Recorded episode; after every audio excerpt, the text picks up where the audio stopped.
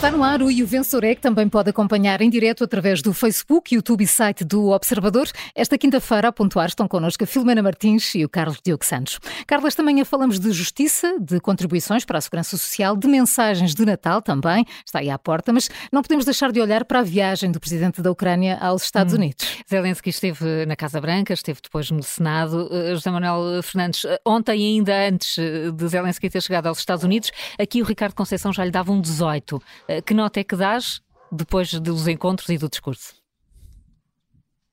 Olha, dou-lhe dou um 18, só, dou, só não lhe dou um 20 ainda, hum. porque ele escolheu falar em inglês e eu não tenho um inglês perfeito, é a nota da perfeição. Mas fora isso, acho que ele acho que ele acertou em tudo. Acertou uh, no facto de ter mantido uh, a sua, digamos, a sua farda. Ele podia ter ido à Casa Branca, saindo da, da, da Ucrânia, ter adotado o facto, o facto de ter casaco habitual, uh, que de resto vestiu quando lá esteve pela primeira vez, mas manteve a sua a sua farda. Eu tive a ver uma coisa curiosa.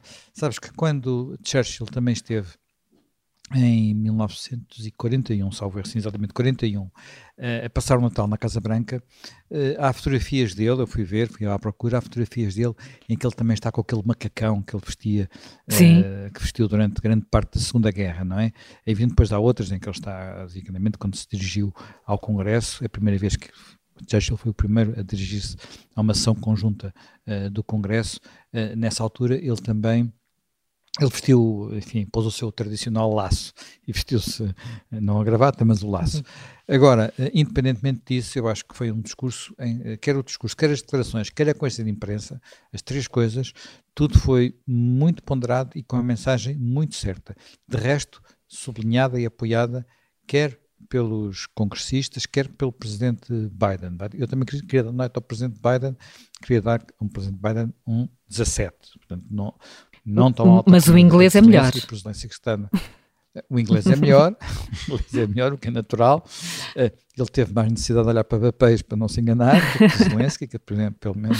Mas, independentemente disso, aquilo que conta uh, são a mensagem, os pontos corretos, a noção de que, de que, de que batalha que se trava, as guerras que se está a travar na Ucrânia, não é uma guerra só dos ucranianos, que os ucranianos estão a combater por todos nós e por isso precisam do apoio de todos nós um apoio que deve ser indiscutível e ilimitado em função das necessidades da, da, da Ucrânia, que vai passar por meses extraordinariamente difíceis, como também percebemos ontem pelos discursos uh, feitos por, uh, por Putin aos militares, Sim. pelo facto de Putin ter tentado contrariar esta, este impacto desta viagem, que é uma viagem muito corajosa, aquilo que fez uh, Zelensky. A coragem de Zelensky é notável. Ele antes foi a Bakhmut. Bakhmut é o sítio mais perigoso da Ucrânia neste momento. Uh, foi visitar os solos a Bakhmut e de Bakhmut trouxe uma. Tudo, este, tudo isto é simbólico e tudo isto é forte. Bakhmut trouxe uma medalha para oferecer, uh, uma medalha dada a um militar que este enviou numa oferta a Biden e que Biden muito uh, corretamente disse que não, que não a merecia, quem merecia de facto quem está na, na, frente de batalha. Eu acho que tudo ontem foi, foi muito forte, uh, mesmo com as dificuldades que ele teve a ler o inglês, foi tudo muito forte, tudo muito correto e acho que mais do que apenas uma mensagem para o Congresso dos Estados Unidos, é uma mensagem para todos os que na Europa, nos Estados Unidos, em todo o mundo civilizado, uh, um mundo que quer viver em paz, um mundo que quer viver de acordo com os valores dificilmente conquistar no século XX e que queremos, ter, queremos manter no século XXI, está a olhar para a Ucrânia como de facto a primeira frente de batalha uh, uh, para o futuro das Sim. nossas vidas. Por isso, então, 18 para Zelensky, 17 para Joe Biden. Deixa-me só, Carla Sim, Isabel, só uma nota sobre isto, sobre, sobre este conflito e a importância, de facto, da, da, da comunicação. Uh, as guerras não se ganham só no terreno de batalha, no terreno com tropas e armas, mas ganham-se também, muitas vezes, com comunicação. E eu acho que este caso da Ucrânia, que estamos a assistir uh, em direto, infelizmente, prova muito isso. É um absoluto case study uh, de comunicação, não só diplomática, internacional, de lideranças, mas comunicação interna também pela forma como eles uh, conseguem, de facto, conseguem estar unidos e o ânimo que dão às tropas. E eu acho que ainda vamos ter que estudar e ter de estudar e olhar muito para este caso. Seguramente, seguramente, a questão da, da comunicação. Estamos a falar de de líderes, de grandes líderes. Filomena, que queres ir também aos líderes portugueses, uh, Presidente e Primeiro-Ministro, ontem estiveram na mensagem de Natal. Sim, sim, sim, mas nas antípodas do que aconteceu uh, depois naquele momento à noite, tinha, tivemos então um, um, outro momento completamente diferente à tarde, não é? Uh, que foi aquele momento da apresentação de cumprimentos de hum. boas festas do governo ao Presidente da República. Uh, e eu sei, Carla, que estamos no Natal, que há um espírito de paz e amor e essas coisas todas deste período de festas, isto, antes que isto azede aqui eh, da minha parte, eh, envio também já os meus cumprimentos de boas festas aos nossos ouvintes. Claro que quero desejar um Feliz Natal e um bom ano novo a todos vocês. Uh, mas eu confesso que dispensava aquela representação ontem na apresentação então da, das boas festas do Governo uh, uh, ao Presidente da República. E até gostava de dizer que me cheirou tudo a falso e só a hipocrisia do, de, que há sempre também nestas alturas mas o pior é que nem isso, sabes? Uh, as pessoas que foram eleitas para representar todos os portugueses, não é? Porque depois de eleitas é isso que deve acontecer com o Primeiro-Ministro e, e, o Presidente da República. Uh, pareciam assim umas figurinhas dos, dos animados, pareciam, olha, o Tico e o Teco. Uh, Costa disse que era tempo de darmos todas as mãos, olha, um mau conselho depois da, da pandemia, ainda nem, nem passou e, e, já ficou pelo menos esse aviso que, lavar as mãos era importante, não é tempo de dar as mãos. É, e, e, Marcelo também disse que queria os portugueses todos unidos para enfrentar as dificuldades que os nossos 900 anos de história já nos ensinaram a suportar, assim, aquelas frases feitas. Uh, também já estou, já nos estou a ver todos a fazermos rodinhas e a jogar ao lencinho. Uh, porque Costa quer agora que toda a gente seja positiva, mesmo que possa haver aí muita coisa má, possa haver aí muita coisa péssima, negativa, porque agora o Primeiro-Ministro também acha que o futuro, afinal, já pode, pode ser um bocadinho mais negativo, que, claro, culpa do, dos problemas lá de fora, por isso é que é preciso ir devagarinho, ele à noite até depois no jantar de Natal com o seu grupo parlamentar já pediu para não haver pressa, para não haver ansiedade, para não se cumprir já tudo no primeiro ano. Marcelo também acha que a estabilidade é essencial neste momento, em que há tantos problemas no mundo, por isso ninguém pode agitar as águas, e ele seguramente não fará, estará ali ao lado do Primeiro-Ministro, vai apostar nesse reforço da cooperação, portanto pede também ao Governo, aos Ministros e à oposição para não criarem problemas cá dentro. Uh, o Presidente esteve ali a adormecer o, o Governo com uma resenha histórica política internacional, acabou a desculpar o, o, o, o Primeiro-Ministro dizendo que os últimos anos foi sempre de enfrentar grandes crises. Uh, quer dizer, o Presidente acha que devemos andar todos caladinhos, uh, ser todos bem comportados, todos compreensivozinhos, uh, mesmo quando os hospitais estiverem com 14 horas de espera, quando os preços subirem à desfilada nos supermercados e nas bombas de gasolinas, quando houver ministros e secretários de Estado a fazerem negócios com o Estado, quando houver familiares de novo no Conselho de Ministros, quando até a maioria quiser modificar leis que alterem o funcionamento da justiça, se calhar como em Espanha. O importante é aguentar com as migalhas que António Costa e o Medina vão distribuindo, como umas aldrabices pelo meio, que Marcelo até já assinou de cruz sem ler nem perceber os truques lá pelo meio. Uh, nada de fazer ondas, que isto está mal, não é? Nada de críticas, que isto até pode piorar.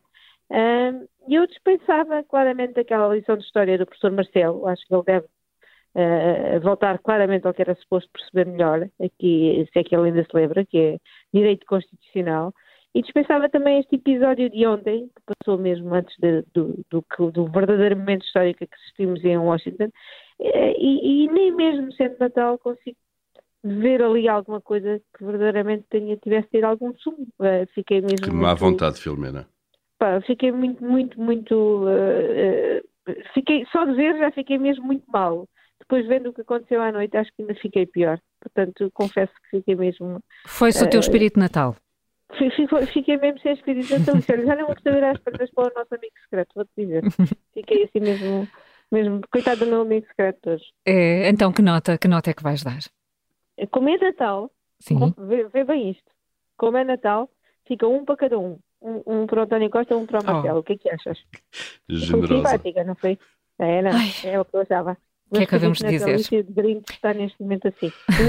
um, um a um, um a um. Temos um, um. resultado aqui no e vencedor. Um empate e não, e não muito agradável. Uh, Paulo, não sei se queres passar pelos jantares de Natal ou se queres ir já para, uh, para a contribuição dos imigrantes com I, como recordava Sim. o Miguel Pinheiro, para a Segurança Social. Sobre jantares de Natal, de facto, como por ritual, e eles, eh, foi esse, esse, esse, cumprimento habitual do governo ao presidente, foi o jantar de Natal da, do grupo parlamentar do PS, mas também do PST. E se nós olharmos eh, para os relatos eh, que, que eu vi nas últimas horas sobre os conteúdos dos discursos, eu não sei se eles estão todos alinhados com, com a época, mas é de uma pobreza franciscana é, absoluta. De facto, não há ali uma ideia, não há nada, há ali questões de forma forma, o PSD acusa o governo, uh, António Costa, sobre a forma como exerce o poder. António Costa justifica-se perante a bancada a dizer que não está cansado e a única coisa que apresenta é nós temos que ter esta folga orçamental, o brilharete orçamental, para estarmos descansados com os mercados no, no próximo ano. A única, a, a única coisa, a única bandeira é uma coisa velha de 11 anos eh, já fez 11 anos desde que fomos à bancarrota, um governo socialista também deixou o país nesse estado, eh, precisamente porque o déficit e as contas estavam, em, estavam eh, desequilibradas e era preciso mostrar números aos mercados e foi, foi por isso que veio o FMI. E, portanto, não há nada rigorosamente novo, a não ser ainda, perdoem-me a expressão, lamber as feridas da, da, da bancarrota, uhum. é a única coisa que temos que apresentar e eu acho isto uma pobreza imensa para um país que tem tantos, tantos problemas económicos. E quanto aos imigrantes com I, Paulo? Pois, olha, os imigrantes, fazendo aqui eh, a ligação, eh, podem ser e estão a ser de alguma maneira eh, uma solução, uma parte da solução, como é evidente, para, para um problema que nós temos, não é? Que é o, o enorme problema demográfico. Nós sabemos, até pelos censos, os dados dos censos recentes, que, que nascemos cada vez menos, morremos cada vez mais e, e, e o aumento da mortalidade para além de Covid. Uh, e, portanto, uma das formas que nós temos de, de, de mitigar de alguma maneira esse desequilíbrio demográfico uh, é através da imigração, que resolve vários problemas. Resolve, antes de mais, força de trabalho, uh, resolve contribuições para a segurança social, um, que nos permitam, de alguma forma, combater também o desequilíbrio do sistema. E são esses dados que nós temos agora. Um estudo ontem divulgado, aliás, Miguel Pinheiro já há pouco falou disso aqui no Bom, Mau e Vilão, diz-nos que em 2021 as contribuições dos imigrantes para a Segurança Social em Portugal foram de quase 1.300 milhões de euros. Uh, isto é um, um, um, documento de contas feitas pelo Observatório das Migrações. Uh, temos 475 mil indivíduos uh, estrangeiros, de facto, a contribuir. Já são 10% do total de contribuintes em Portugal Portugal. Depois pode haver vozes que não. Está bem, eles contribuíram para, com 1.300 milhões de euros, mas quanto é que eles recebem de subsídios, de apoios e por aí fora, que têm direito, obviamente, por estar em Portugal também. Bom, má notícia para quem quer ir por aí, não é? Porque, eh, fazendo as contas, o saldo positivo eh, foi de 800 milhões de euros em 2020 e de quase mil milhões, foram 970 milhões em 2021. Portanto, não há qualquer dúvida no deve haver financeiro sobre a importância uh, dos imigrantes. Um, e neste contexto que nós temos, eh, que nós estamos, eh, eh, em que estamos de, de, de inverno demográfico e com estes dados de imigração, isto deveria obrigar a duas coisas. Primeiro, valorizar, obviamente, o mais possível o contributo dos imigrantes para a economia portuguesa. E segundo, ter uma política pública que fosse proativa, que, que fosse estruturada de imigração. Ora bem, e nós sabemos que não temos rigorosamente nada, não é? O atendimento e o recolhimento são medíocres, a forma como o Serviço de Estrangeiros e Fronteiras trata os imigrantes muito muitas vezes devia envergonhar-nos. Há demoras de meses para atendimentos, ninguém atende telefones, sequer para fazer marcações de reuniões presenciais. O calvário burocrático é absolutamente penoso, para além do CEF, com a Segurança Social, com a Autoridade Tributária, enfim, eh, eh, mesmo para quem tem um, um contrato de trabalho firme e quer regularizar a situação, começar lá está a descontar para a Segurança Social, a entregar impostos ao Estado é muito difícil e, e já agora eu conheço de perto esta situação situação eh, com, pessoas eh, eh, que vieram e que, e que tinham um contrato de trabalho. Um, para quem não fala a língua, então, as dificuldades são acrescidas. Um, nós tivemos uma, uma, uma, vaga de imigração grande nos anos 90 de, do Brasil uh, e de pessoas que vieram de países do leste. Agora temos mais uma vaga, de novo também no Brasil e de, de países asiáticos também. E, e, apesar de terem passado aqui mais de 20 anos ou 30 anos quase entre uma coisa e outra, eh, cá continuamos sem, pouca, sem nenhuma melhoria, ou com poucas hum. melhorias. Não temos a tal política de imigração eh, que atraia, que acolha, que integre, que evite uma coisa importante, que é a guetização de quem nos procura para trabalhar. E se não houver intervenção em políticas públicas, isso pode acontecer pelas dinâmicas sociais normais. E, portanto, não admira, perante esta ausência de, de, de intervenções públicas, não admira que se descubram os casos de quase escravidão, que, que, ainda há pouco tempo soubemos, não é? Claro. Que, no fundo, são o oposto da forma que, como que devíamos estar a abordar esta, esta imigração. Posto Portanto, isto, uma é, nota, Paulo. Nota, vamos, vamos para os imigrantes, uh, em hum. vez de penalizarmos aqui a falta de política pública, olha, um 16 a quem nos procura, a quem vem, a quem trabalha, a quem desconta para a ação social e a quem tem filhos por cá e integrados também, que seguramente vão contribuir no futuro para pagar as nossas reformas. Um 16 então para eles. Uh, Carlos Diogo Santos, queres olhar para a justiça com dois casos muito diferentes? É assim uma espécie de balanço do ano que queres fazer, Carlos?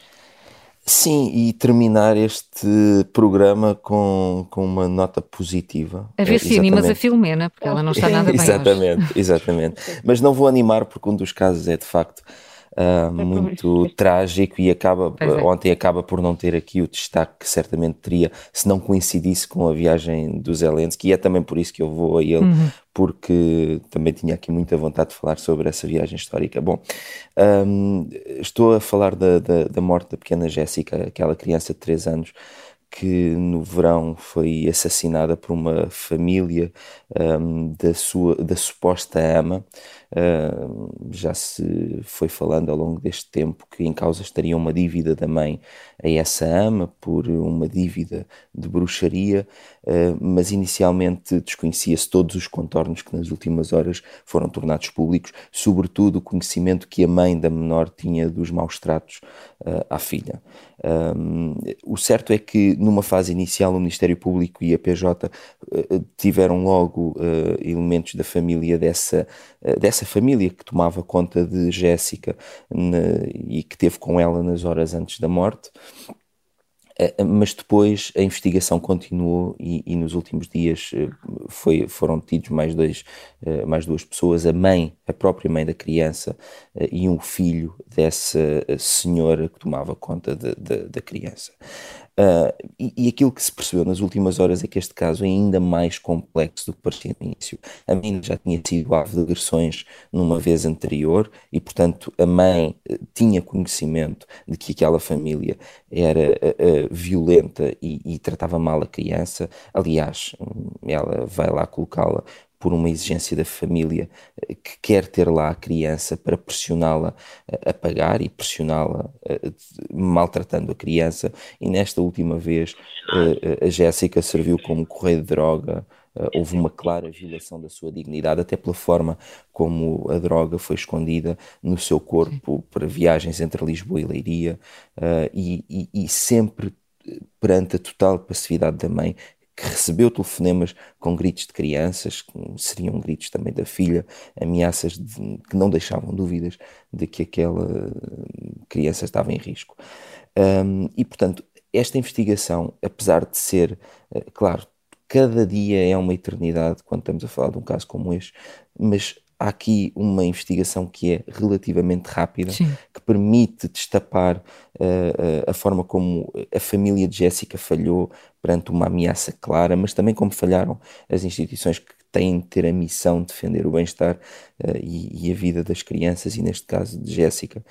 mas, portanto, há aqui um trabalho que, do Ministério Público de esperar, num primeiro momento, de ter indícios para ter uma mãe que, bom, é, é, seria quem mais sofreria no caso de uma morte de uma filha, e portanto há aqui aquele primeiro momento em que se tenta perceber se a mãe tem algum tipo de uh, conhecimento, se há algum tipo de uh, ligação a esta família, e portanto a Justiça fez isso tudo, nos, ultim, nos últimos dias deteve a mãe, e, e, logo a seguir já tinha uma acusação feita, Sim. portanto há aqui um trabalho que parece que foi bem conduzido. O segundo caso... E vou-te pedir, Carlos, para seres mais rápido neste, sim, no outro caso. O segundo caso é, é, é o processo que levou à recente acusação de Manuel Pinho e da mulher, por suspeitas de terem sido corrompidos por Ricardo Salgado. Os, o, o, o, que está aqui em causa uh, uh, da separação do processo EDP em dois já foi uh, noticiado, mas ontem nós noticiamos um dos despachos do Ministério Público que explica o porquê e cito agora esse despacho diz que importa evitar um mega processos com correspondentes mega julgamentos. E, e, e, diz o Ministério Público com os inúmeros problemas que lhe são conhecidos. É certo que é uma conclusão que já vem tarde do Ministério Público, mas que vem sempre a tempo Portanto, a divisão deste processo é um passo importante e é importante começarmos a olhar para a forma como as, as investigações a estes grandes casos são conduzidas e se podem ou não ser partidas para não se criar estes monstros que provocam ainda mais atrasos na justiça. E por isso tudo, eu dou aqui um 15 uh, à justiça e com especial destaque para o Ministério Público um 15 uh, eh, para, para, o Ministério, para a Justiça, mas olhando concretamente para a forma como o Ministério Público ainda assim está a gerir estes dois casos que aqui uh, recordaste rapidamente, Carlos. Chega ao fim este E o vencedor é, mas amanhã há mais. Até amanhã.